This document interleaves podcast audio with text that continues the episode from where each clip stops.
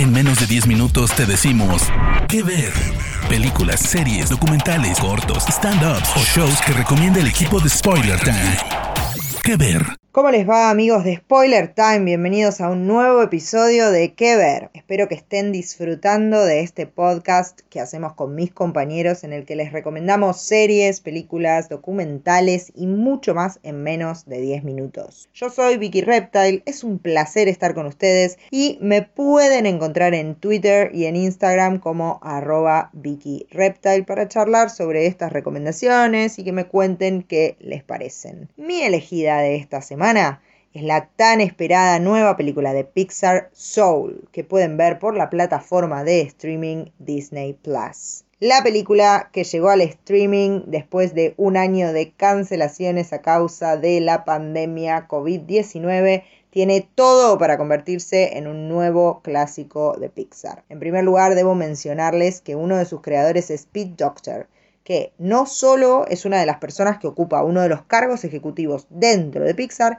sino que también es el responsable de otros films que todos amamos como Monster Inc., Up e Inside Out. Doctor escribió Soul, esta nueva película, junto a Ken Powers y Mike Jones, y la dirigió junto al primero nada más. El protagonista de la historia de Soul es Joe Garner, un pianista amante del jazz que sueña con tener la oportunidad de tocar con una banda y ganarse la vida como músico profesional, pero que, sin embargo, trabaja de profesor de música en una escuela. Dirige la desafinada orquesta de alumnos a los que va a intentar inspirar con su pasión. El film comienza cuando el mismo día que Joe consigue que lo contraten como empleado permanente en la escuela, le surge la posibilidad de tocar con una saxofonista reconocida dentro del jazz y él debe decidir entre esta pasión que siente por la música y una vida estable y segura como trabajador de la escuela. La idea de tocar el piano profesionalmente pone a Joe en un estado de felicidad tan grande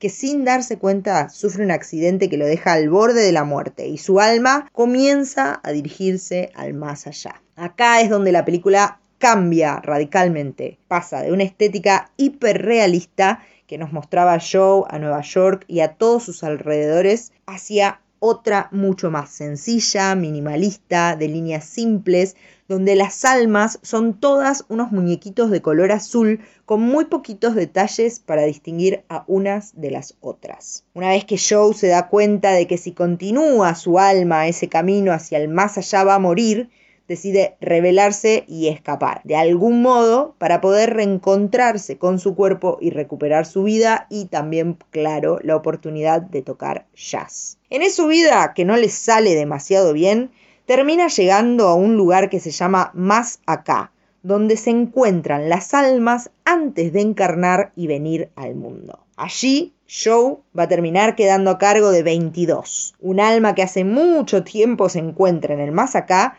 y que no tiene ningún deseo de venir a la tierra. Joe va a ser el encargado de inspirar a esta alma para que acepte venir al mundo y así él también de algún modo va a poder regresar a su cuerpo y a su vida. Como todas las películas de Pixar, Soul tiene una historia conmovedora que es tanto para grandes como para chicos. Aunque, debo decirles, siento que Soul es tal vez la película más adulta hasta ahora del estudio, porque además de hacernos pensar en cuál es el propósito de nuestras vidas, qué es lo que nos motiva, qué lugar queremos ocupar en el mundo, nos hace reflexionar también sobre lo finita que es la vida. Como les decía anteriormente, la película se maneja en dos planos. Por un lado tenemos la vida real con esa estética hiperrealista que les comentaba y por otro lado tenemos el más allá y el más acá que es una estética mucho más minimalista, simple y de colores muy calmos. La música del film también se va a dividir en estos dos planos. Por un lado trabajaron Trent Reznor y Atticus Ross, quienes crearon esa música del más allá y del más acá,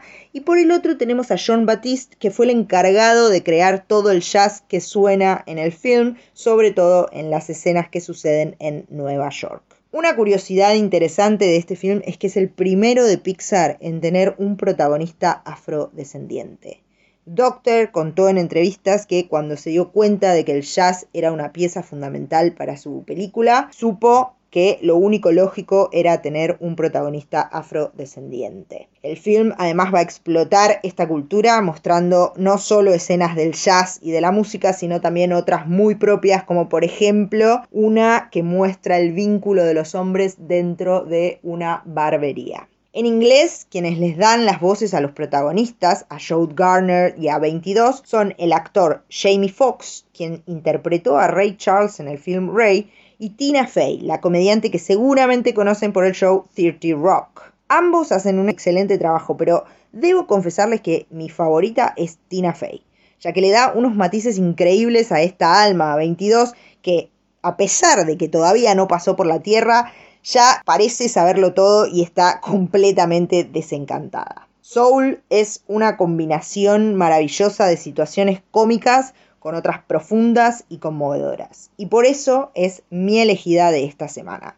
Ya está disponible en Disney Plus para verla. Yo soy Vicky Reptile. Recuerden que pueden encontrarme en redes sociales exactamente así como arroba Vicky Reptile.